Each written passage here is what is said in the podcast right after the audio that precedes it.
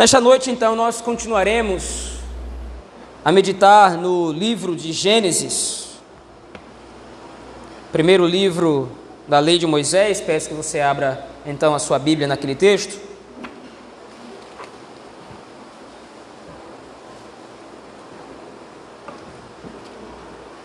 Livro de Gênesis, agora no capítulo de número 18.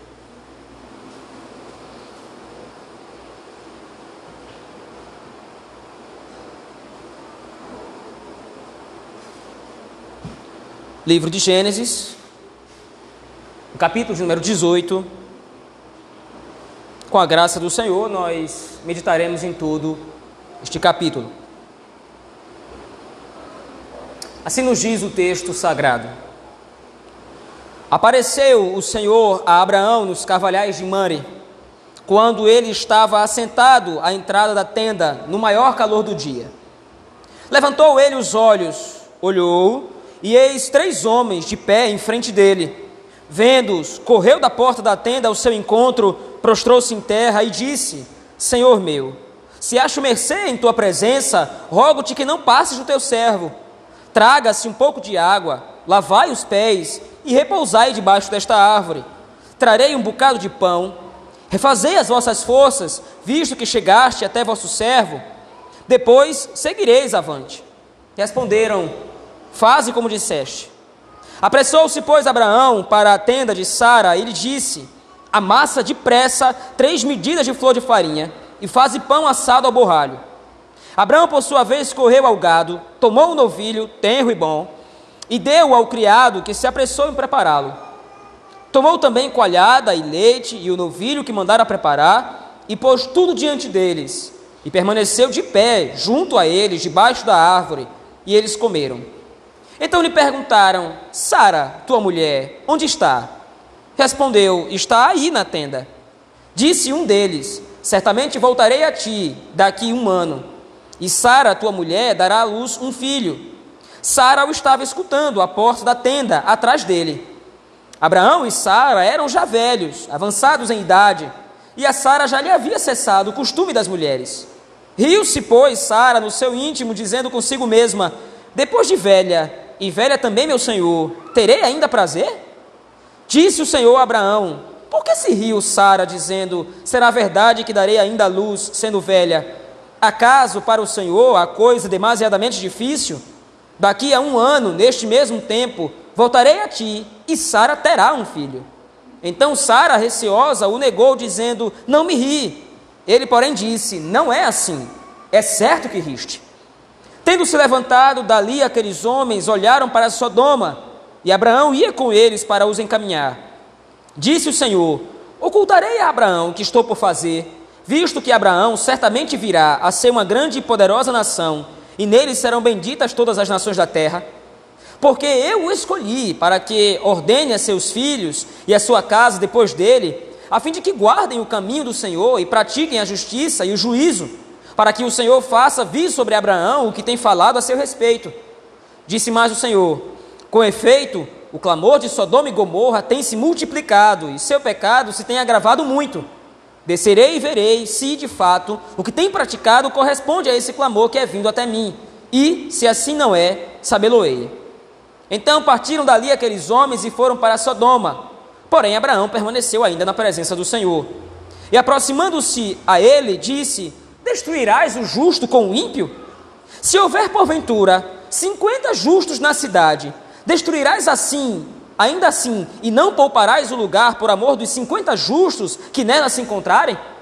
Longe de ti o fazeres tal coisa, matares o justo com o ímpio, como se o justo fosse igual ao ímpio.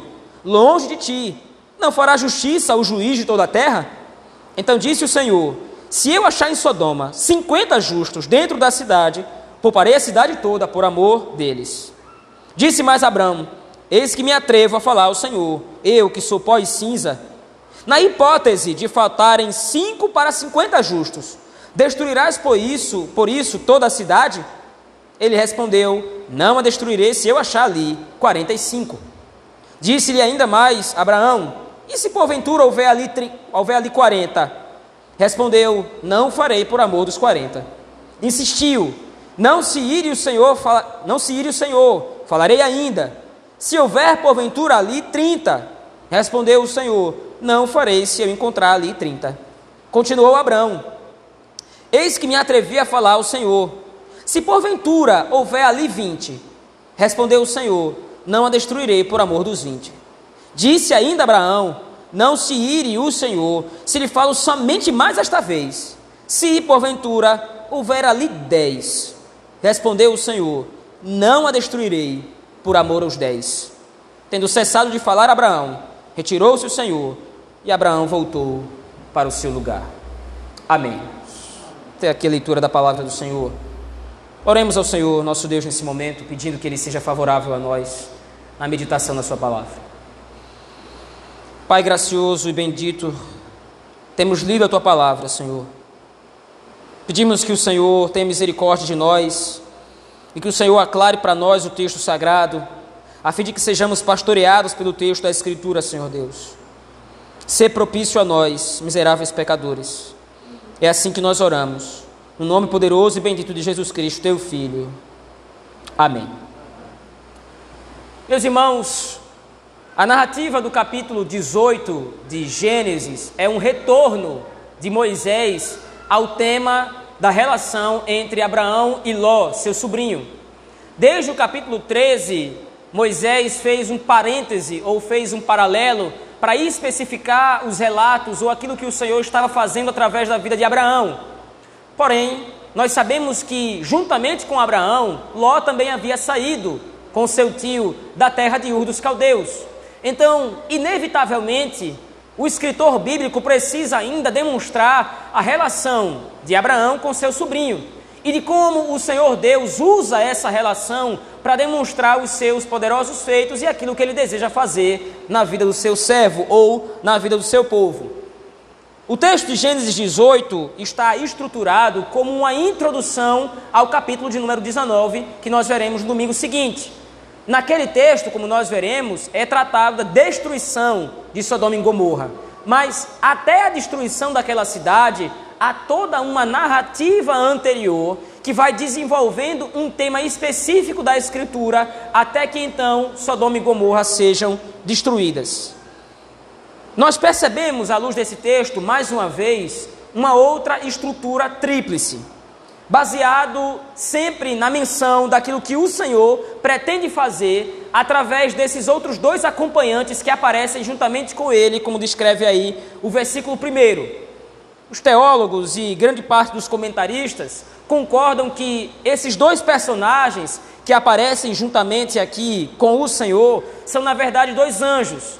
Então, o que nós temos aqui no começo desse capítulo 18, é uma comitiva celestial ou uma comitiva angélica que está acompanhando o Senhor, provavelmente como seus guardas executores da sua vontade.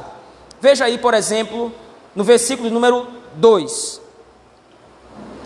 Levantou ele os olhos, olhou, e eis três homens de pé em frente dele. Toda a narrativa a seguir vai se movimentar de acordo com a caracterização ou com o movimento desses personagens. Então, a estrutura tríplice da narrativa possui também três pontos básicos. O primeiro ponto vai, por exemplo, do versículo de número 1 até o versículo de número 15, quando Abraão oferece uma oferta pacífica a Deus, e essa oferta pacífica é aceita pelo Senhor, e a, a partir dessa oferta pacífica o Senhor confirma a promessa de um filho a Abraão. No versículo 16, você vê mais uma vez a movimentação dos dois personagens. E aí você tem a segun, ou o segundo ponto da narrativa, que vai do versículo 16 ao versículo 21, onde o Senhor declara os seus planos ao seu servo Abraão. E a última parte do texto vai do versículo 22 ao versículo 33, que é a intercessão de Abraão junto ao seu sobrinho Ló, para que o Senhor tenha misericórdia dele. Em primeiro lugar, então, nos concentrando no primeiro ponto, no verso de 1 a 15, o que o texto nos apresenta aqui é Abraão diligentemente sendo hospitaleiro para com aquela comitiva angélica, especificamente para com o Senhor, oferecendo ao Senhor nosso Deus um banquete. Alguns comentaristas afirmam que esse costume era um costume já muito enraizado na cultura em que Abraão estava vivendo. Quando alguém recebia a visita de estranhos, oferecia um banquete, com a esperança de que, se aquela visita de repente fosse de pessoas hostis, a, a, visita ou o banquete oferecido àquelas visitas poderia então transformar possíveis inimigos em aliados. Mas o caso aqui é mais específico do que simplesmente um banquete feito para transformar Deus em seu aliado.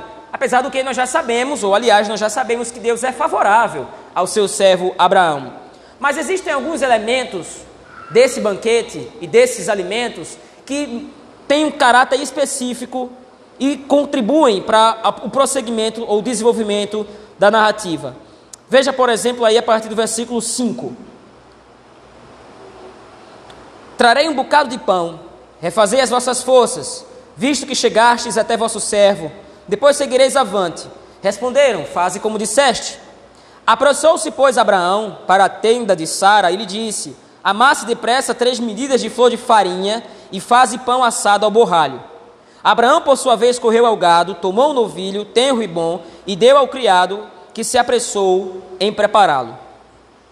Esses dois elementos desse banquete são adiantados por Moisés, ou é um adiantamento feito por Moisés, daquilo que vai ser estabelecido no livro de Levítico, como as ofertas de manjares e ofertas de sacrifícios pacíficos ao Senhor. Naquelas duas ofertas, eram oferecidos a Deus também medidas de flor de, flor, de, flor de farinha e também um cordeiro que era oferecido a Deus para que Deus fosse favorável ao povo, perdoando os seus pecados. Isto é, quando o povo deveria agra, agradar Deus, quando o povo deveria ou queria agradar a Deus diante de algum pecado que havia cometido, então esses mesmos elementos eram oferecidos a Deus como sacrifício, a fim de que o Senhor perdoasse os seus pecados. Então, através desse evento, através desse, dessa oferta, através desse banquete, Moisés está adiantando para o povo de Israel, que está ouvindo a leitura desse texto de Gênesis, aquilo que vai ser executado posteriormente. Então, o ponto é: Abraão não está simplesmente querendo que Deus lhe seja favorável do ponto de vista de simplesmente o abençoar. Abraão tem em vista agora agradar ao Senhor e principalmente levando em consideração todo o desenvolvimento da narrativa, o que Abraão está oferecendo a Deus aqui é um sacrifício. E todo sacrifício, à luz da Escritura, tem em vista apontar para o Messias, ou apontar para a oferta ou para a obra da redenção que viria a ser executada posteriormente. Ligado a isso, então, o Senhor Deus, diante da oferta de Abraão, agora confirma a sua promessa, isto é, Abraão ofereceu um sacrifício agradável ao Senhor, oferta de flor de farinha e um cordeiro, e o Senhor agora demonstra que vai ser favorável a Abraão, confirmando a promessa de que ele de fato haveria de ter um filho. Veja aí a partir do versículo de número 9. Então lhe perguntaram: Sara, tua mulher, onde está? Ele respondeu: Está aí na tenda. Disse um deles: Certamente voltarei a ti daqui um ano e Sara, tua mulher, dará à luz um filho. Sara estava escutando a porta da tenda atrás dele. A confirmação de um filho aqui parece não fazer muito sentido, levando em consideração o texto em si. Mas analisando a história de Abraão de um ponto de vista mais amplo, nós vamos perceber que Deus retoma esse tópico da promessa a fim de que Abraão confiasse no Senhor, de que apenas o Senhor poderia providenciar o cumprimento das promessas de que apenas o Senhor era que deveria lhe ser favorável. Ele não deveria esperar circunstâncias favoráveis para o cumprimento da promessa, como por exemplo é o caso de Sara. Sara olha não para o favor divino, mas olha para a sua condição, como o texto mesmo coloca, por exemplo, aí no versículo de número 11, um comentário do próprio Moisés. Abraão e Sara eram já velhos, avançados em idade, e a Sara já lhe havia cessado o costume das mulheres. Isso, aliado à narrativa de Gênesis 11, 31, era um impedimento para que Sara desse um filho, ou para que Sara tivesse um filho. Porém, já havia ficado claro para Abraão que Deus não usaria meios convencionais para que Sara tivesse, para que Sara pudesse engravidar ou para que Sara tivesse um filho. o Senhor usaria a sua intervenção. O Senhor usaria o seu poder para favorecer o seu servo e não simplesmente circunstâncias carnais ou circunstâncias outras. A partir do versículo 16, então, agora, a primeira parte do texto vai começando a ficar um pouco mais clara. Veja aí o texto, por favor. A partir do versículo 17, então, o Senhor Deus começa a fazer um questionamento retórico. Disse o Senhor: Ocultarei a Abraão o que estou por fazer, visto que Abraão certamente virá a ser uma grande e poderosa nação, e nele serão benditas todas as nações da terra. O fato de o Senhor aqui estar perguntando, estar se questionando quanto à possibilidade de ocultar ou não os seus planos para Abraão, é uma pergunta retórica. É claro que o Senhor vai revelar a Abraão os seus planos, mas agora o ponto em questão é: ele vai revelar os seus planos para Abraão e qual será a resposta do patriarca. Tendo em vista que Abraão vai agora conhecer os planos de Deus de destruir Sodoma e Gomorra, qual será a reação de Abraão frente a isso? O ponto agora, então, é de que, à luz desse texto, um cenário está sendo preparado para que a intercessão de Abraão seja executada. Leve em consideração tudo que nós já vimos até aqui. Então, em primeiro lugar, o que é que acontece na narrativa? Abraão oferece ao Senhor um sacrifício pacífico, ou pelo menos aquilo que será futuramente instituído na nação de Israel como um sacrifício pacífico, um sacrifício agradável a Deus. Em segundo lugar, então, o Senhor Deus agora revela os seus planos de julgar e condenar as cidades de Sodoma e Gomorra devido ao seu pecado. Veja aí no versículo 20. Disse mais o Senhor: com efeito, com efeito, o clamor de Sodoma e Gomorra tem se multiplicado e o seu pecado se tem agravado muito. Então agora você tem uma aparente tensão. Abraão oferece um sacrifício a Deus e o Senhor revela os seus planos. Qual será a resposta a seguir? Qual será o desenvolvimento da narrativa? Levando em consideração que o leitor de Gênesis estava ciente de no capítulo 3 Ló estava indo para Sodoma e Gomorra, agora o ponto é: o Senhor vai destruir uma cidade em que Ló está habitando. O Senhor vai destruir a cidade em que o sobrinho de Abraão está morando.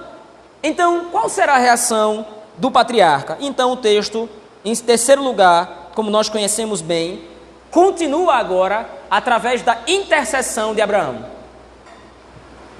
Ele não está intercedendo pela cidade, ele não está intercedendo pelos habitantes. Ele não, ele não está intercedendo tendo em vista um número possível de justos, como a narrativa de repente poderia nos sugerir. Mas a narrativa de Abraão vai começando a se desenvolver com base no argumento de diminuir a quantidade de possíveis justos que estejam habitando naquela cidade. Ou seja, a intenção de Abraão no final é: Mas Senhor, na cidade de Sodoma e Gomorra só existe um justo, meu sobrinho. O Senhor vai destruí-lo? Só existe um justo na cidade de Sodoma e Gomorra, o meu parente, o meu sobrinho que eu tanto amo. Será que o Senhor vai destruí-lo juntamente com toda a cidade?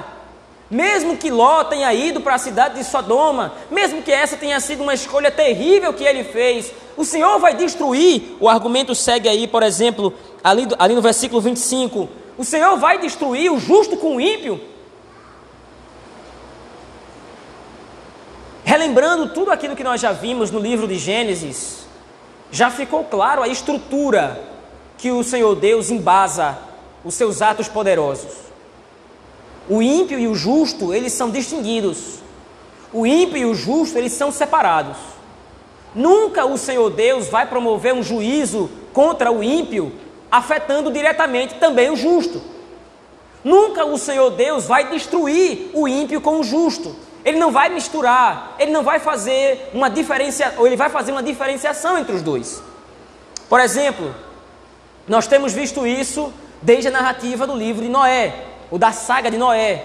Quando o Senhor Deus anuncia o juízo, uma das coisas que o Senhor faz primeiramente é dizer a, Noé que ele e sua família serão salvos daquela situação de juízo, serão salvos da punição eterna que está ou da punição que está por vir. E nas narrativas seguintes, por exemplo, na Luz de Babel, no capítulo 11 do livro de Gênesis, nós vimos mais uma vez como o Senhor dispersa aquele povo a fim de que justo e ímpio não se misturassem. E o argumento de Abraão, agora, sabendo de tudo aquilo que havia acontecido, é exatamente esse. O Senhor terá de distinguir, o Senhor não fará isso. O Senhor é justo, o Senhor é reto, o Senhor é íntegro. Não vai punir ímpio e justo no mesmo momento. Afinal de contas, meus irmãos, o que é que o texto nos apresenta? Qual é a lógica do texto? Ou para onde é que o texto está apontando finalmente? Mais uma vez é necessário que nós nos lembremos quem é o público-alvo para quem Moisés está escrevendo. É o povo de Israel que está peregrinando pelo deserto.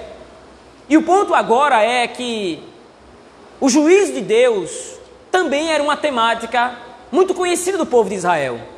Afinal de contas, o povo de Israel foi testemunha de como o Senhor pode julgar uma nação favorecendo o seu povo no Egito.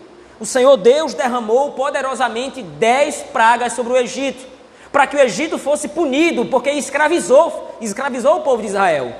O Senhor havia punido Faraó afogando no Mar Vermelho, mas todas as vezes que o Senhor Deus enviava uma praga, Todas as vezes que o Senhor Deus derramava a sua ira sobre o Egito, o arraial dos hebreus estava mantido a salvo. Todas as vezes que Deus pesava a sua mão contra o Egito, por causa de Israel, que era escravo de Faraó, o Senhor Deus dava um jeito de que o Egito fosse punido, mas os hebreus ficassem a salvos, os hebreus ficassem protegidos. Mas o que é que embasa essa tese no texto? Lembre-se, a oferta de Abraão anteriormente é o adiantamento de informações. Qual é a construção do texto? Qual é a lógica do texto? Para que o justo seja salvo, para que o justo seja livre da justiça de Deus e do juízo do Senhor que vai cair, para que o justo seja livre do, do, ju, do juízo de Deus, da ira do Senhor que vai cair iminentemente é necessário que o sacrifício seja apresentado ao Senhor, um sacrifício agradável. Mas não somente isso. Não é preciso somente um sacrifício para que agrade ao Senhor, porque os sacrifícios em si, eles não agradam. O oferecimento de um cordeiro, medidas de flor de farinha, essas coisas não agradam ao Senhor em si. O que agrada a Deus de fato é a redenção proposta em Cristo Jesus. É o sacrifício de Cristo que verdadeiramente pode agradar a justiça de Deus, fazendo com que a sua ira passe de sobre o justo. Mas ligado ao sacrifício está a intercessão sobre ou a respeito do justo. Abraão aqui funciona como um personagem que faz referência à obra de Cristo. A intercessão aliada ao sacrifício, é que proporciona o livramento do justo. O, o fato de Abraão ter oferecido a Deus ofertas de sacrifício pacífico, o fato de Abraão ter conhecimento dos planos do Senhor, e frente ao conhecimento dos planos de Deus, agora ele intercede em favor de Ló, tudo isso é um demonstrativo que Moisés está demonstrando para o povo de Israel. Vejam, é assim que a obra da redenção acontece, é assim que vocês são livres da justiça do Senhor. Vocês não são libertados, vocês não foram libertados do Egito por causa dos méritos de vocês. Vocês não foram livres, ou vocês não foram salvos da ira do Senhor que recaiu sobre o Egito e que está recaindo pelos povos pelos quais vocês estão passando e com os quais vocês estão vendo que o Senhor é favorável por causa dos méritos de vocês, por causa de algo que o Senhor encontrou em vocês. O que faz um justo ser salvo da ira divina é o sacrifício de Cristo e a sua intercessão, ou no caso de Moisés, é o sacrifício do Messias que vai vir e a sua intercessão constante diante de Deus. Por que é que vocês não são consumidos? Por que é que vocês não são destruídos, assim como a cidade de Sodoma e Gomorra vai ser? e foi no passado, no caso de Moisés.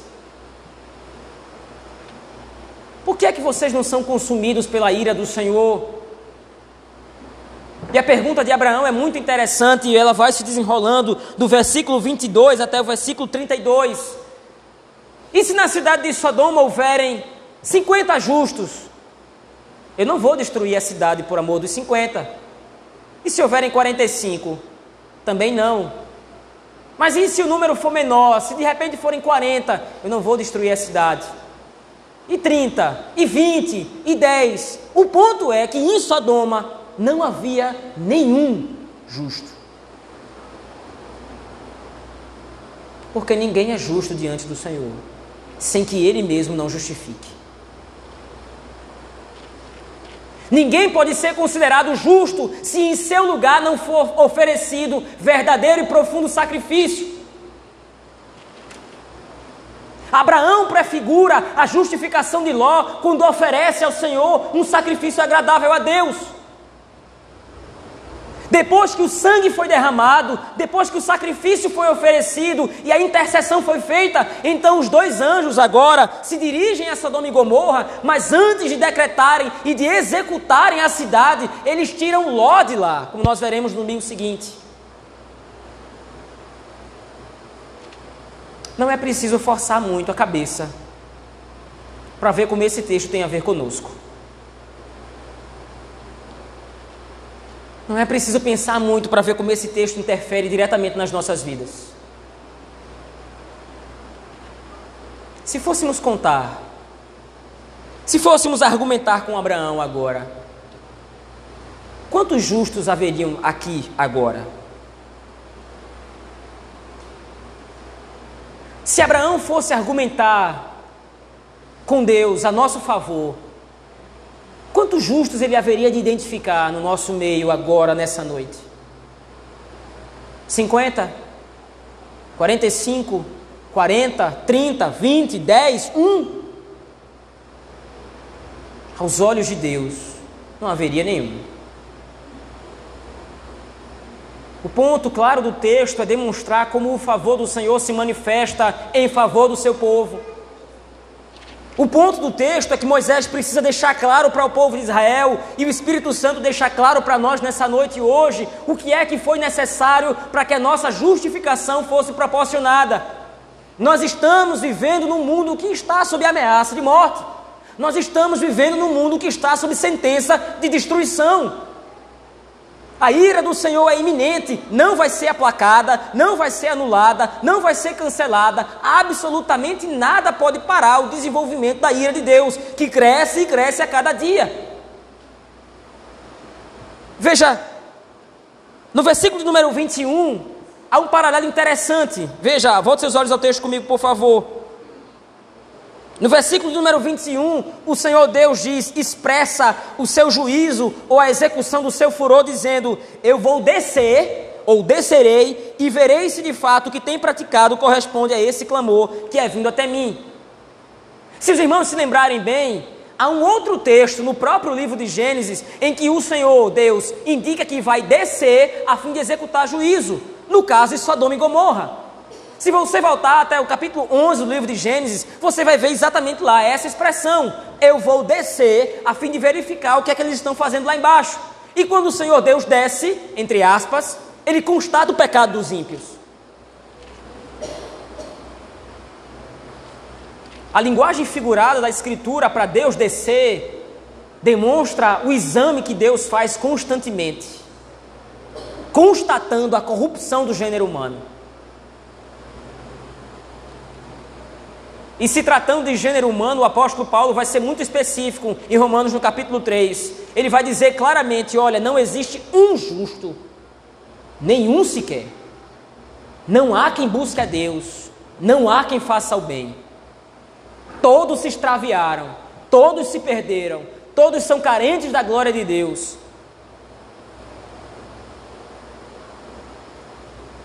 A mensagem do Evangelho no texto de Gênesis 18 é muito clara. Um sacrifício teve de ser feito para que miseráveis pecadores fossem salvos da execução da justiça divina.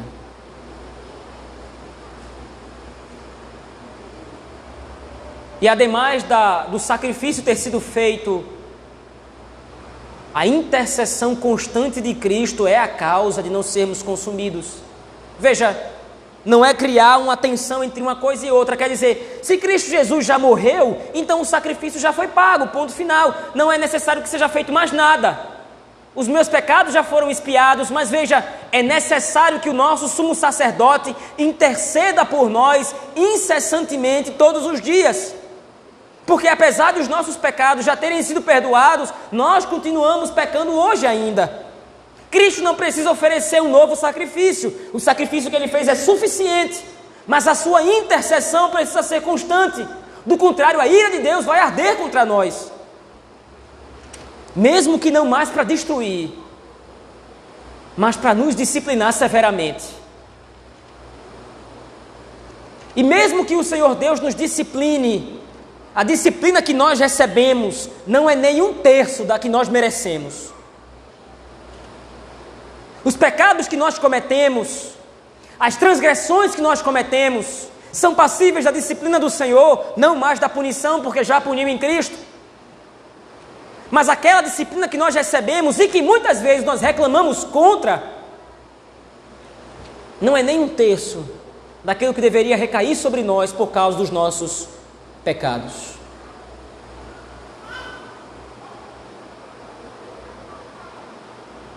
Porém, nós precisamos entender ainda como esse texto de Gênesis 18 é lido a partir da ótica do Novo Testamento.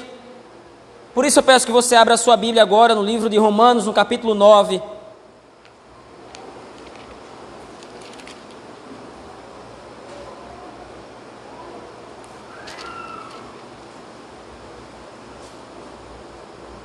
Romanos no capítulo 9, no versículo 9.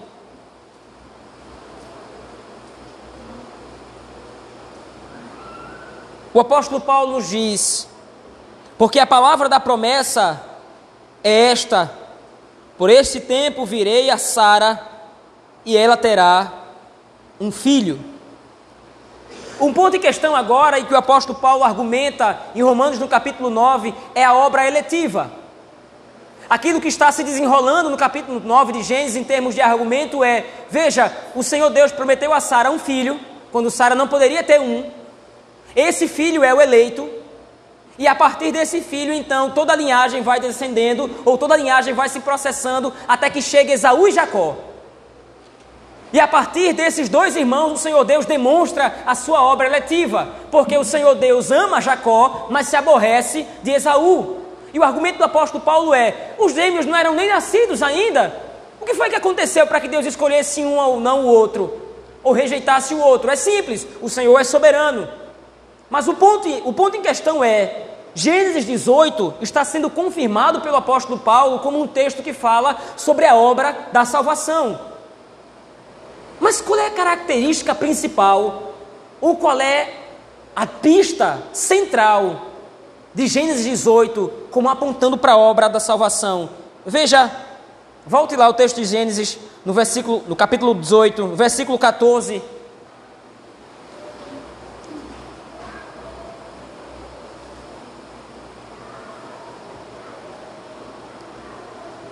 O Senhor Deus agora se dirige a Abraão e diz, por causa do riso de Sara: Acaso para o Senhor a coisa demasiadamente difícil? Essa estrutura de pergunta é respondida na Escritura por ocasião do nascimento de Cristo. Em Lucas, no capítulo 1, versículo 37, Maria agora questiona o anjo porque o anjo Gabriel diz a ela: Você vai ter um filho. E ela diz: Ora, como é que eu vou ter um filho se eu nunca me acheguei a homem nenhum? Eu não sou casada com homem nenhum ainda. Como é que eu posso? Como é que é possível ter um filho? E aí então o anjo responde: Porque para Deus não haverá impossíveis. E aí ele completa: Em todas as suas promessas. A promessa que foi feita a Sara e quando o Senhor Jesus Cristo responde, quando Deus responde para Sara, acaso a coisa é demasiadamente difícil? É interpretada à luz do Novo Testamento como se referindo a Cristo. O impedimento de Sara não é um impedimento para Deus e para a obra da salvação. O filho que Sara terá aponta para a obra do Senhor, quando ele, a despeito de toda circunstância adversa, vai proporcionar que Cristo venha. E onde é que Cristo entra na história? Cristo é o sacrifício oferecido a Deus como oferta agradável por causa dos nossos pecados. Aquilo que Abraão oferece por fé, unido à intercessão em favor do seu sobrinho Ló, aponta para Cristo, que vem quando tudo parecia impossível, humanamente falando, proporcionar o livramento nosso da justiça e da ira divina que estaria por vir. Por isso, meus irmãos, o texto de Gênesis, no capítulo 18, demonstra para nós claramente o resumo da obra redentiva, o resumo da obra da redenção. É mediante o sacrifício de Cristo que nós somos libertos do pecado. É mediante o sacrifício de Cristo que nós somos aceitos diante de Deus como filhos. É mediante o sacrifício de Cristo que nós recebemos de Deus o seu amor paternal, o seu cuidado, o seu zelo, mas principalmente é mediante o sacrifício de Cristo que a justiça do Senhor Deus é satisfeita e os nossos pecados são expiados, a fim de que nós fôssemos libertos e salvos da ira vindoura. E principalmente é porque o Senhor Jesus Cristo intercede por nós incessantemente diante de Deus que o Senhor é favorável a nós, nos distinguindo dos ímpios, nos diferenciando dos ímpios dos nossos tempos. De maneira então que a aplicação do texto é uma só e muito clara. A obra da salvação, conforme demonstrado em Gênesis 18, consiste claramente em Deus providenciar para si um sacrifício um sacrifício agradável, por meio do qual ele justifica o seu povo, livrando o seu povo da sua própria ira. A graça superabundante de Deus é mais uma vez demonstrada para Abraão e mais uma vez demonstrada para nós nessa noite, demonstrando e exibindo para nós de que nós somos salvos através da morte de Cristo, de que nós fomos libertos através da morte de Cristo, da grande condenação que está por ser realizada. Através de Abraão, todas as nações da terra seriam benditas. É o que nos diz o texto do versículo do capítulo 18, versículo 18. Nós somos o exemplo de que o Senhor Deus é fiel às suas promessas. Quando nos livra do seu da sua justiça, quando nos livra do seu juízo, proporcionando que miseráveis pecadores sejam justificados dos seus pecados. Oremos ao Senhor nosso Deus, meus irmãos. Pai bendito, misericordioso, nos ajuda, Senhor, a entender o texto da tua palavra. Aplica o texto sagrado ao nosso coração a fim de que possamos viver à luz desta obra maravilhosa que o Senhor realizou através do seu servo, Jesus Cristo. Assim como Abraão te ofereceu o sacrifício, um sacrifício agradável, assim como Abraão te ofereceu o sacrifício agradável e intercedeu em favor de Ló, da mesma forma, Senhor Deus, Cristo Jesus foi o sacrifício que te agradou, satisfazendo a tua justiça que deveria recair sobre nós em forma de juízo, nos justificando e nos livrando. E é Cristo Jesus quem intercede por nós todos os dias, a fim de que possamos ser libertos do poder influenciador do pecado, para a glória de Deus. É assim que nós oramos, Senhor. No nome de Jesus Cristo, teu Filho. Amém.